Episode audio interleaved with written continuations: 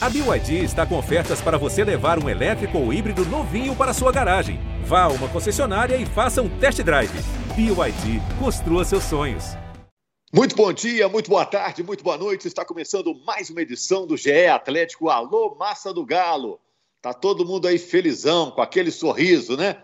O Atlético derrotou o Cerro Portenho por 4 a 0 na Copa Libertadores, Grupo H. O Atlético é líder do grupo agora com sete pontos, três a mais que o Cerro Portenho. Eu sou Rogério Correia, estou com um timaço hoje aqui, com o Henrique Fernandes, o nosso comentarista, o narrador Jaime Júnior e o Frederico Ribeiro, setorista do GE. Globo, a nossa página na internet. E eu vou perguntar para eles, hein? O Hulk fez dos últimos seis é, gols dele, cinco nos últimos três jogos. Né? Como o Atlético construiu essa goleada sobre o Cerro Portenho? O Cuca agora vai ter tranquilidade para trabalhar. Classificação para a próxima etapa da Libertadores agora é tranquilona, só questão de tempo. Como foram Jair e Tardelli nessa volta?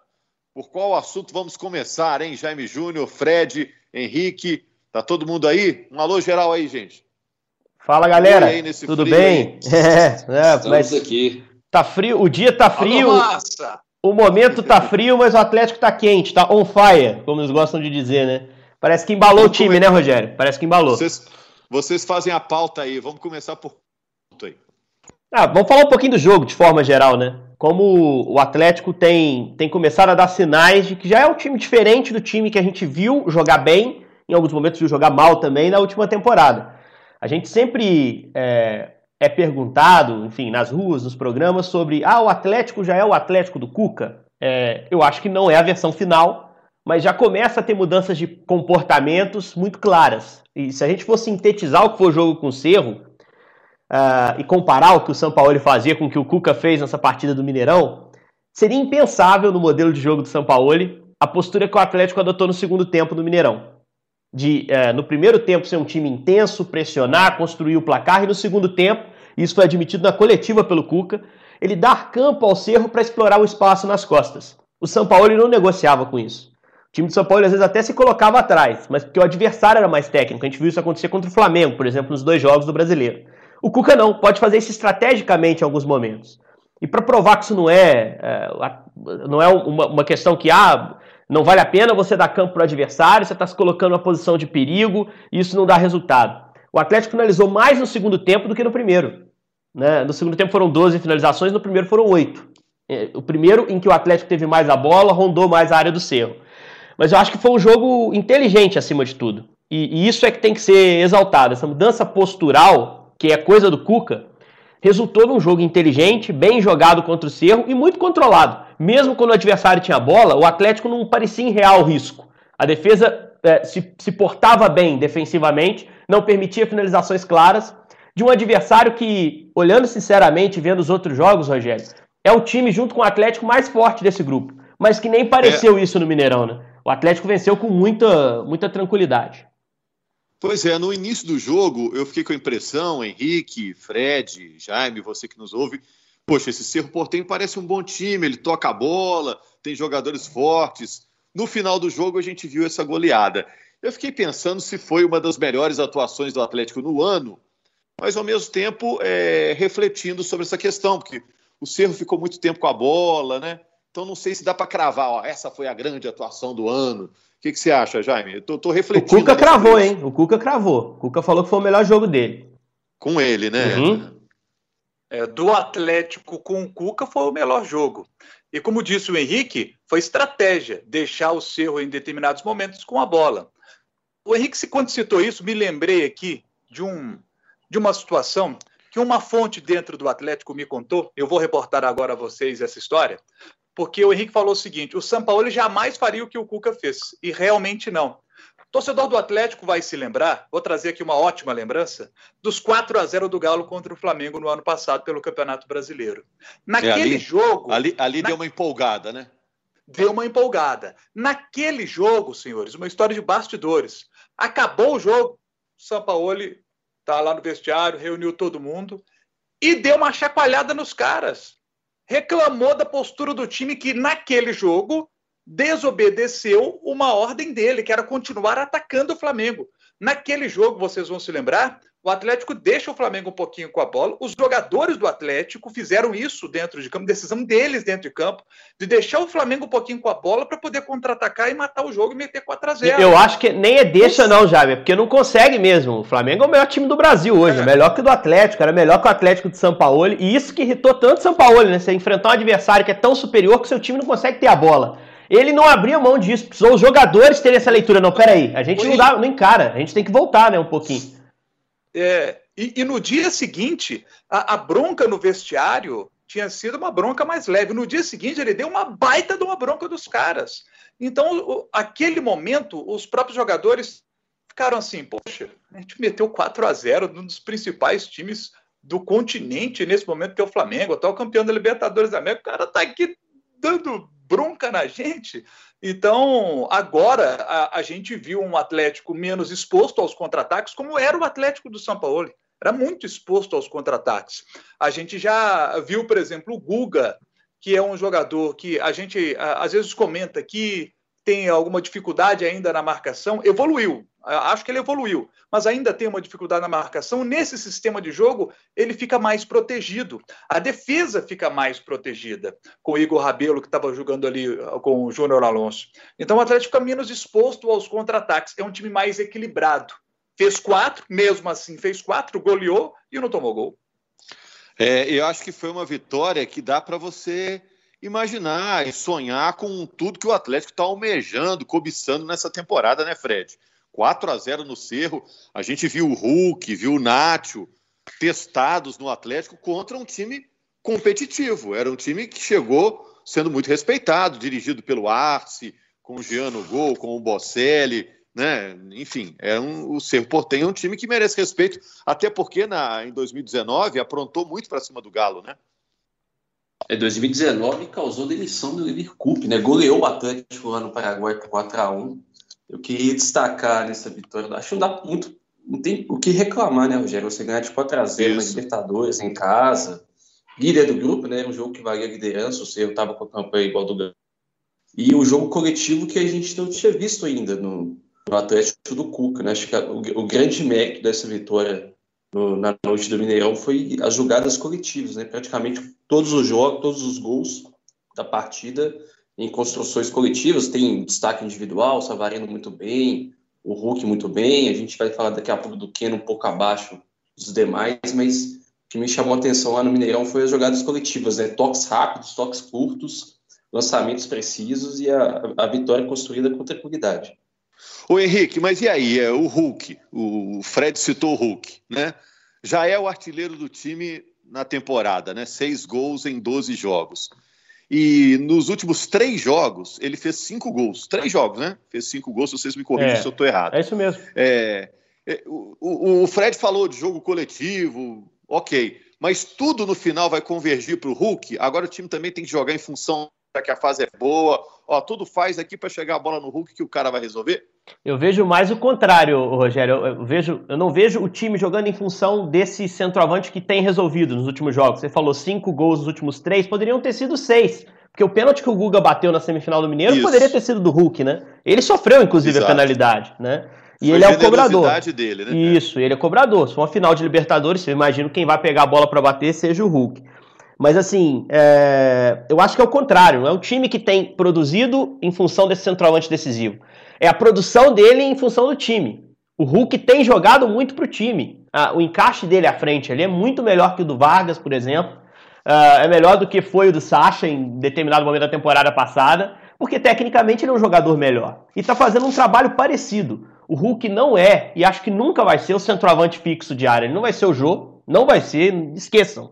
Porque não é esse jogador. Ele é um cara que se frustra se ficar ali fixo e não vai ter todo o seu potencial explorado. Você pega o lance do primeiro gol é, do Atlético, é, ele que é o centroavante, naquele momento de pressão, ele, ele tem a leitura de perceber que uma sobra possível daquela bola talvez não virá na área, virá na entrada dela. Né? Ele fica ali esperando onde, onde normalmente há a rebatida, porque ele percebeu o cerro apertado. Aliás, esse primeiro gol também tem uma sacada genial do Savarino, né? Estava lá pressionando e fica ali, ó, vou tirar o recuo para o goleiro, que é um é natural que aconteça nesse momento. Vidia Sante, que é jogador de seleção paraguaia, comete o erro e abre o caminho para a vitória do Atlético. Se você for pegar o outro gol que ele faz, o segundo, o Hulk tá lá na intermediária, ele recebe uma bola do Nacho, serve de primeiro Tietê e dispara para a área. Ele não é aquele centroavante que fica esperando lá na frente. É um cara que aparece atrás e com um toque de primeira, com giro e agora também com boas arrancadas, que o Cuca até elogiou na coletiva, ele tem conseguido fazer o time funcionar melhor ofensivamente. Então eu acho que é, a, a, evolução técnica dele é que fez o time do Atlético começar a dar sinais mais positivos na frente. Né? E aí, o Fred até já deu gancho, a gente estava conversando antes de entrar no ar aqui. É, eu acho que de todos da frente ali, acho que o Nacho não tem a mesma exuberância dos primeiros jogos, mas fez um jogo consistente, correu muito, cobriu muito campo e errou pouco. Mas o Keno, por outro lado, é um cara que ainda acho que vai ser, vai ser o próximo ponto de evolução do Atlético né, tentar recuperar o Keno, trazer uh, a assertividade que ele tinha no ano passado, de ir para um contra um e dificilmente separado, de definir melhor jogadas. Eu acho que ele teve algumas boas chances no jogo de ontem, Rogério, uh, que se ele tivesse aproveitado, o Atlético teria uma vitória ainda maior. E, e, acho que para ele também seria importante, porque é um cara que pode muito mais do que tem mostrado. Mas é uma crítica, assim, bem pé no chão, bem tranquila, porque o mais importante é o desempenho coletivo, e o Keno sem bola ajudou muito o desempenho coletivo a funcionar né, a pressionar lá na frente, a participar de algumas jogadas também de ataque. Eu só acho que ele pode mais, porque a gente já viu mais dele, e acho que é uma tendência que ele vá se recuperando com o tempo. Agora, é, a torcida para de pegar no pé do Hulk agora, né? Porque o Hulk realmente vingou. A torcida e a imprensa, a gente aqui também, né? Porque ele está realmente arrebentando. E o Cuca, agora vai ter tranquilidade, vai ter sossego, porque ele também começou a sofrer uma pressão. O que, vocês acham? Ah, chega até a próxima partida, né? Vamos supor, se o Atlético vai para uma final de Campeonato Mineiro e não ganha o Campeonato Mineiro, já voltam as críticas. Cuca disse isso na coletiva, né? Que a tranquilidade é até o próximo jogo. Se não vai bem no próximo jogo, as críticas voltam. Quer ver um detalhe específico aqui? Tietê estava sendo muito criticado e com justiça. É, o Hulk teve suas críticas também, que eram justas, agora os elogios também são justos. Tietchan foi criticado por dois erros em dois jogos. E agora, nessa partida especificamente, fez um bom jogo, fez uma boa partida do Tietchan. É, essa bola do. A gente teve. Ele deu uma bola. É, do, que eu digo, a pré-assistência, né? E deu uma assistência. É, fez um bom jogo, Tietchan. Então, assim, é, tem momentos que o jogador não vai bem, outros momentos ele vai evoluir. E, e para que essa evolução aconteça, ele tem que ter autocrítica. Ele tem que olhar para si mesmo e, e, dizer: Poxa, eu não estou bem. O Hulk fez isso numa entrevista nossa. Ele disse: Olha, eu não estou bem, eu preciso melhorar, mas para melhorar eu preciso de mais minutos. E Tietchan também, a, a Tietchan durante a semana também admitiu, né? Também admitiu, né? O Tietchan falou que não, não vive o melhor momento, talvez agora era a hora do, do, feijão com arroz, que era o básico. Bola ele tem, taticamente isso. ele tem ajuste, não está sendo escalado fora de posição. Até porque escalar o Tietchan fora de posição é difícil, ele é muito versátil, ele supre quase Só qualquer gol, posição. Né? só no gol, né, né, Fred? Mas ele, ele sabia que ele tinha que fazer o simples e ele não, não fez o simples. Ele não fez o simples. É. Só que ele, ele rebuscou a jogada, ele, entre aspas, enfeitou, ele tirou da cartola onde pode, que é no campo de ataque, tentando um passe mais agudo, mais profundo, e ele acertou os que fez, ajudando o Atlético a vencer. Aqui, mas o Jair tá voltando agora, jogou alguns minutos, coisa e tal. Ele vai brigar por posição com quem, na opinião de vocês? Acho que mais com o Alan, né, Fred? Não sei o que você pensa. Acho que mais com o Alan ali, né? O Tietchan é... acho que vai ficar. O interessante dessa, dessa questão do Jair é que ele fez um jogo com o Cuca, né? Foi na estreia contra o Coimbra, e ele jogou mais recuado. E, assim, no, a, a, gente conversa com as pessoas em volta dos jogadores e tudo mais, e ele não se sentiu muito confortável de jogar mais recuado, como se fosse um, um primeiro homem de marcação no meio de campo. Mas ele entrou bem, acho que ele entrou melhor que o Alan, que novamente foi amarelado, um amarelo que tirou o Alan no intervalo. Eu acredito que o Jair vai, vai ter que achar essa posição do time titular como esse camisa 5. É engraçado, eu, né? Eu, essa, essa só, forma só do Atlético, né, completar, né, Jaime? Ah. Só, só para completar esse assunto, é, o, o, Cuca, o Cuca pode ter, por exemplo, os dois volantes ali, na, na minha opinião, Jair e Tietê, jogando com os dois, é, ora o Jair vai lá à frente, ora o Tietê vai à frente. Ele vai poder fazer essa alternância. Eu, e eu gosto mais dessa alternância com esses dois, porque o Alan também faz. Mas eu acho que o Jair tem mais qualidade. Eu sou fã da bola do, do Jair. Acho que ele é muito bom. Ele tem um problema de se machucar muito. Esse é o problema do Jair. Mas ele estando inteiro, ele é muito útil ao time e, para mim, é titular no lugar do Alan. É, eu gosto de volante mais alto, o cara pode aparecer na área para fazer gol de cabeça, ajudar defensivamente também nessa bola aérea, ou no meio-campo, numa bola quebrada. Um, primeira um bola que a gente desse, chama, né? né? Que é essa é, primeira disputa aérea é, a partir de um lançamento. É, e ele, ele não tem só altura, ele tem efetividade nesse tipo de lance, já fez muitos gols de cabeça pelo Atlético Jair. Agora é engraçado, é, lembrei de vocês falando aí, porque o Atlético não tem um centroavante típico, né? Aquele centroavante de, de manual, né? Também não tem um cabeça de épico, né? E eu não sei também se o Atlético tem um camisa 10 típico, né? Pelo menos no time titular. Porque o Nacho não é um, um 10 tradicional, né? Ele se movimenta demais, né? Ele aparece tudo quanto é canto, né? É, ele é um 10 moderno. É. Eu acho até que o, o Cuca ele tem alternado muito o sistema, né? O Jaime bem citou, quando jogam com dois ali volantes, o, o Nacho ele se adianta um pouco mais para ter mais liberdade para trabalhar perto do, do gol, do seu gol, do gol que você está atacando, né? Mas quando joga como jogou ontem, às vezes fixando um primeiro homem, o Nacho ele, ele recua uns metrinhos e fica mais alinhado ao segundo homem de meio. É, porque ele é versátil, ele faz essas duas funções, mas eu gosto dele exatamente aí, por dentro, tendo liberdade para flutuar, para participar das ações de frente, onde ele achar que tem que participar. Você prender o Nacho a um lado de campo, é uma outra função que ele pode fazer, mas eu acho que você restringe demais o jogador eu prefiro esse jeito que o Atlético está jogando, né? Com dois caras mais agudos nas pontas, caras que foram descobertos, entre aspas, né? Fixados ali, ambientados ao Atlético, ainda no período São Paulo. O Atlético joga com os dois pontas que São Paulo usava, né? E, e com funções parecidas. Uh, Savarino e Keno, bem abertos, abrindo o campo, tentando a vitória pessoal sobre o lateral adversário. E o Nacho tem espaço para rodar ali da forma que ele achar melhor. Uh, eu estou sentindo que o Nacho caiu um pouco de, de rendimento não, não por culpa dele, não que esteja jogando mal, para frisar. Eu acho que é porque ele começou muito fora da curva. Ele começou fazendo Exato. gols importantes, num nível extremamente alto. Eu fiquei até receoso, com vontade de eu, falar. Eu mas... acho que havia uma dependência dele também, Henrique. Eu acho que até Agora o time. Isso. Dele, né? As bolas tinham que passar sempre no pé dele para surgir alguma coisa. É, mas eu acho que as bolas continuam tendo que passar no pé dele, o Fred. Acho que é, é preciso que o Nath participe do jogo para o Atlético funcionar melhor. Assim, hoje não é a única alternativa, mas é bom que o time o procure. É isso que eu quero dizer. Porque é um cara que consegue achar caminhos ali por dentro, né? Ele não foi nem de longe o jogador que mais acertou passes no Atlético, dos jogadores de frente, que chegam mais à frente, até foi o Arana, por exemplo, participou mais, deu assistência, enfim. Mas o Nacho é um cara do meio-campo que, se o seu time consegue criar espaço para ele jogar e faz com que a bola chegue a ele o máximo de vezes, a tendência é que o time produza bem mais do que se ele for mais uma peça no meio, né, um jogador que participe menos com a bola no pé. Deixa eu só estender um assunto aqui, Jaime, que a gente falou no último podcast. É, o Jaime estava ausente na segunda. A gente falou sobre a, a ideia que o Atlético tem para o Tardelli, se ele fica ou se ele não fica.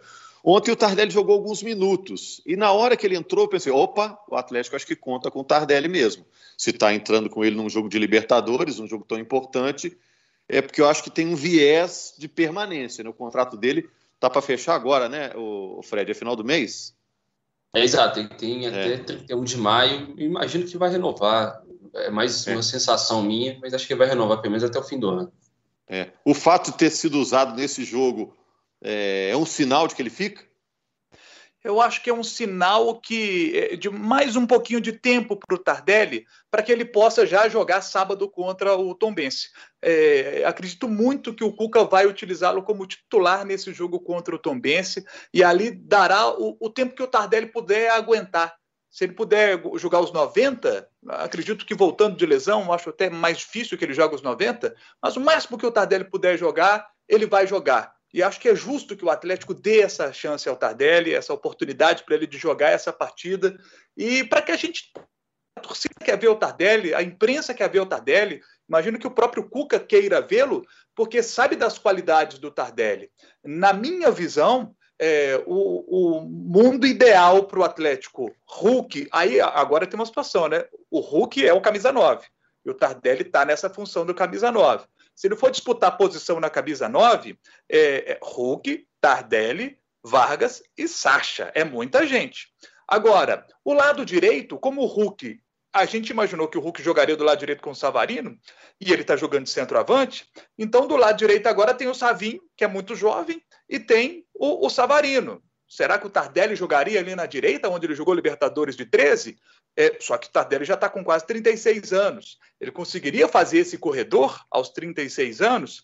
É, é, é uma questão a, a, a se avaliar. Acho que para o momento da carreira é do Tardelli está mais. Eu, eu acho que, eu tá acho que não, né? Eu acho que, eu o, acho que não. Nem tá o Hulk mais... o Cuca tá seguro para escalar ali, né? Isso. Que é mais jovem, tem 34 anos. Então, se está mais para o Tardelli fazer essa do camisa 9, onde tem gente demais. E aí, o Atlético vai ficar com quatro centroavantes para a temporada?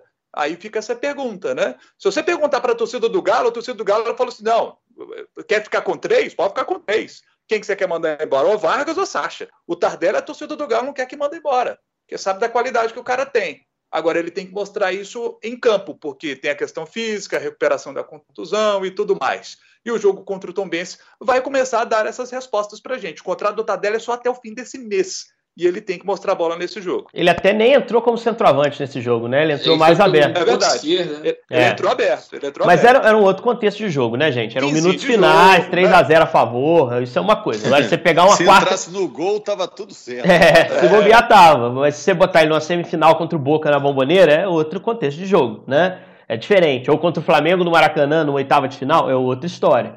É, eu só reitero aqui a minha posição. É, da história do Tardelli, eu sou um fã e admirador. Eu acho que poucos caras encarnam melhor o Atlético do que ele. É, isso tá, ninguém tira, não importa o que ele faça em campo, não interessa, ele vai continuar sendo o ídolo do Atlético. Talvez só se for pro Cruzeiro, por exemplo, que possa abalar, mas a gente já viu histórias parecidas aqui em Minas e a idolatria se manteve. Eu só acho que é, é questão financeira mesmo, a questão da renovação. E ah, o torcedor prefere que tire o Vargas e o Sacha. O problema é que não é assim, os caras têm contrato. Você precisa que tenha alguém interessado em contratá-lo, para aí sim. Ah, não, eu tenho uma proposta pelo Sacha, pelo Vargas e a possibilidade de renovar ou não com o Tardelli. Aí você toma essa decisão. Você escolhe um e mantém. Agora, a decisão que o Atlético tem que tomar é: olha, eu tenho uma folha alta, outras opções como centroavante com contratos longos, mas eu tenho um contrato vencendo dia 31 analisando financeiramente, será que é necessária a peça Diego Tardelli no elenco? Financeiramente, estou falando do atleta em campo. É essa resposta que o Tardelli tem que trazer a favor dele até dia 31. Não, eu tenho desempenho, eu sou melhor que as outras opções, vocês não podem abrir mão de mim. Né? E ele vai ter uma boa chance, como o Jair bem colocou, provavelmente no fim de semana. Porque não vão ser com 5 minutos ganhando de 3 a 0 do Cerro, ou ganhando de 3 a 0 do Tombense, no jogo de ida isso aconteceu, que o Tardelli vai se afirmar vai ser tendo, por exemplo, 45 minutos contra o Tom Benz no sábado e mostrando mobilidade, jogando bem, fazendo gol. Esses são os jogos que acabam definindo a permanência do, do, do atleta. E até para ele também é importante que se defina rápido, né, gente? Porque o Tardelli eu acho que não quer se aposentar, não quer parar de jogar. Daqui a pouco começa o Campeonato Brasileiro. Se ele não for ficar no Atlético, que ele tenha tempo e condições de escolher um novo clube, né, para jogar a primeira divisão. Que é jogador de primeira divisão, não há dúvida disso. Então essa definição vai ter que vir é, agora nessa, nessa reta final de Mineiro e nessa primeira fase de Libertadores. E se o Galo conseguir fazer o que parece que pode fazer, que é se classificar cedo na Libertadores, né? Principalmente com o primeiro lugar no grupo, pode render para ele lá um jogo contra o Laguaira, por exemplo, na última rodada, com mais minutos, com mais segurança para poder mostrar o jogo dele. Duas perguntas. Primeiro para o Fred. O Cuca sinalizou se vai escalar reserva, mistão? Como é que vai ser no jogo do sábado contra o Tom Benz? Ah, já pelo contexto da partida, né? Talvez teria que fazer 4 a 0 eu dificilmente eu vejo o, o Cuca colocando alguns jogadores titulares, até porque uhum. vai ter uma viagem, a gente não sabe se o jogo vai ser na Colômbia mais, e tem essa questão do, dos jogos lá na Colômbia terem sido transferidos para o Paraguai. É, é, protestos sociais. Protestos, né, de, né? de reforma tributária. É, tem outra, essa é uma outra questão para a gente ficar de olho, né? Onde é que vai ser esse jogo também América de Cali? O Atlético vai ter dois jogos seguidos fora de casa, depois é o Cerro. Eu acredito que ele vai fazer um, um belo time reserva contra o Tombense. Ô, ô é, Rogério, o jogo é quinta-feira contra o América de Cali. Hein? A semifinal estava em aberto, ele poupou seis jogadores titulares, jogou com é. cinco titulares contra o Tombense. Agora que a semifinal está praticamente definida, ah, meu amigo, é Matheus Mendes que vai jogar no gol, porque o Everson também foi expulso, né? Vai ser com Mariano na direita, Hever, Gabriel e Dodô, que é uma ótima linha de zaga. Vai dar tempo para o Jair, eu imagino, para jogar ali no meio de campo, com Alan Franco, Johan e Natan, e estou colocando quatro. Um vai ter que sair, né? E lá na frente ele vai jogar com, com Savarino, vai dar tempo agora para o Marrone, que já estava disposto. Savarino acho que não, hein? Savarino acho que não. Eu acho, que pode, não? acho que não. Pode então Sacha e Tardelli, ou Vargas e Tardelli. Eu preciso falar Sa... Savinho. Queria ah. falar Savinho. desculpa. Ah, então sim. Aí Savinho pode pintar, Savinho pode. Savinho, Mas eu acho que é reservão. É, é reservão. É Sava ou Savinho, é um dos dois. Ou não, Sava o... ou Savinho. Savinho. O Sava é o titular, Savinho é o reserva. É reservão. Aí, Savinho mais 10. Pronto. É. O, Savinho, Esse... o Savinho já fez 17 anos, não pode mudar para Sávio, não. É. é. Tem, tem, que esperar tirar carteira, né? Eu tô perguntando pro Jaime, que é quem, quem, quem sabe aí. Apesar de já ter feito 17 anos, é ele mais 10. Ó, e o Atlético Vargas e, e Sacha para a função de centroavante. Um vai ter que ficar no banco. Esse time reserva está sobrando aí. Pode botar o é. time reserva que vai passar. É uma maneira também de acalmar, de quem está emburrado lá no banco. Ó, botei para você para jogar aí, hein? Dei uns minutos aí para você, né? O técnico às vezes usa isso. Mas a outra pergunta que eu queria fazer, só para fechar, é a classificação para a próxima etapa da Libertadores. É tranquilona agora, questão de tempo, tá facinho, ou ainda tem muita coisa para se preocupar? Ah, tá nada. Libertadores tem nada fácil, não. Dois jogos fora, né? O América de Cali é, me surpreende pelo lado negativo, até o América de Cali. É, a gente olha agora até com olhos diferentes para o Laguaira, né? Olho de forma diferente para o Laguaira, porque é um time que, que, que, mostrou melhor desempenho até agora que o América de Cali, né? É, é não, mas não aí é o, que cada um, é o que cada um se propõe a fazer também, né, Jaime? O Laguaira veio para essa Libertadores para não perder seus jogos, né? O América de Cali está tentando oferecer algo diferente. Quero ver o Laguaira hoje, né? A gente está gravando na quarta. Laguaira joga com a América de Cali hoje na Venezuela. E aí pode ser que seja um time com mais intenções. Não é na quinta, não, Henrique? é na quinta? quinta, ah, quinta-feira. Perfeito, ótimo. 11 horas da noite ainda. Nossa senhora. Mas vamos estar tá nessa, vamos estar tá nessa. O, acompanhando. Mas eu, eu, quero, acho, acho que o Laguaira pode mudar um pouquinho seu comportamento. Né? Os dois primeiros jogos dele foram jogos é, de se fechar na área e torcer para o jogo acabar. Fizeram um gol no Galo uh, numa bobeira de marcação do Atlético, antes de qualquer coisa, um zagueiro que se desloca lá na defesa para frente, chapa uma bola no ângulo, mas contra o Cerro, pouco ofereceu, pouco mostrou, apesar disso, segurou. Eu acho que é um grupo bem encaminhado para o Atlético, e eu vou ficar bem surpreso se não forem Atlético e Cerro os dois classificados. E acho que a vitória dessa terça é uma vitória que caminha, abre bem o caminho para o Galo, até pensando em primeiro lugar no grupo né? Porque cria ali um saldo de gols interessante contra o seu concorrente direto para mim por essa primeira colocação. E é importante que a gente lembre, já não existe na Libertadores aquela questão de, de se colocar eh, o melhor uh, primeiro para enfrentar o pior segundo. Há sim a vantagem de tendo uma boa campanha você poder decidir em casa. Então o Atlético tem que trabalhar para buscar uma pontuação alta, mas eu acho que com essas duas vitórias em casa, gente, deu um caminho bem legal aí para se classificar. São sete pontos. Ainda tem na última rodada o Laguaira em casa que é um jogo teoricamente tranquilo. Então, acho que o Galo vai passar assim de fase. Ficaria mais preocupado se não tivesse chegado a 7, 9 pontos nesses três primeiros jogos. É, na, na, próxima etapa, então, vai ter, o, vai ter o pote dos primeiros colocados e o pote dos segundos, Henrique, é isso? É isso, é isso. E aí é, é feito um sorteio, mas quem tem a melhor campanha sempre tem a possibilidade de decidir em casa. Então, Sim. isso pro Atlético foi muito importante em 13, né, gente? Tinha torcida também, era diferente. Mas assim, e lembrando que a final, a final não vai ser. A final tem, tem sede fixa, né? Muda isso também em relação a 13. Mas de toda forma, é importante fazer uma pontuação alta, até porque tem outros times aí com pontuação alta. Né? Flamengo tá alto, Palmeiras tá alto, tudo batendo 100%. O Galo precisa buscar ponto fora de casa por esse objetivo. Mas é um de cada vez. Primeiro classificar, depois em primeiro do grupo e o terceiro fechar como uma das melhores campanhas da primeira fase. Ô, Jaime, eu te interrompi aí, desculpa, só para a gente fechar. Opa, o, ideal também para o Atlético é conseguir terminar em primeiro no grupo, é, já conseguir isso com uma rodada de antecedência, se possível. Porque a final do Mineiro era um domingo, dia 23, e o jogo contra o Laguaira era uma terça, dia 25, dois dias depois, um intervalo bem curto. Então, se o Atlético já consegue se classificar é, na penúltima rodada em primeiro lugar no grupo, ele pode até poupar os jogadores nesse jogo contra o Laguaira, dar oportunidade para dar uma girada no time aí nesse jogo contra o Laguaira. Seria o, o mundo ideal, pensando aqui no Galo daqui para frente.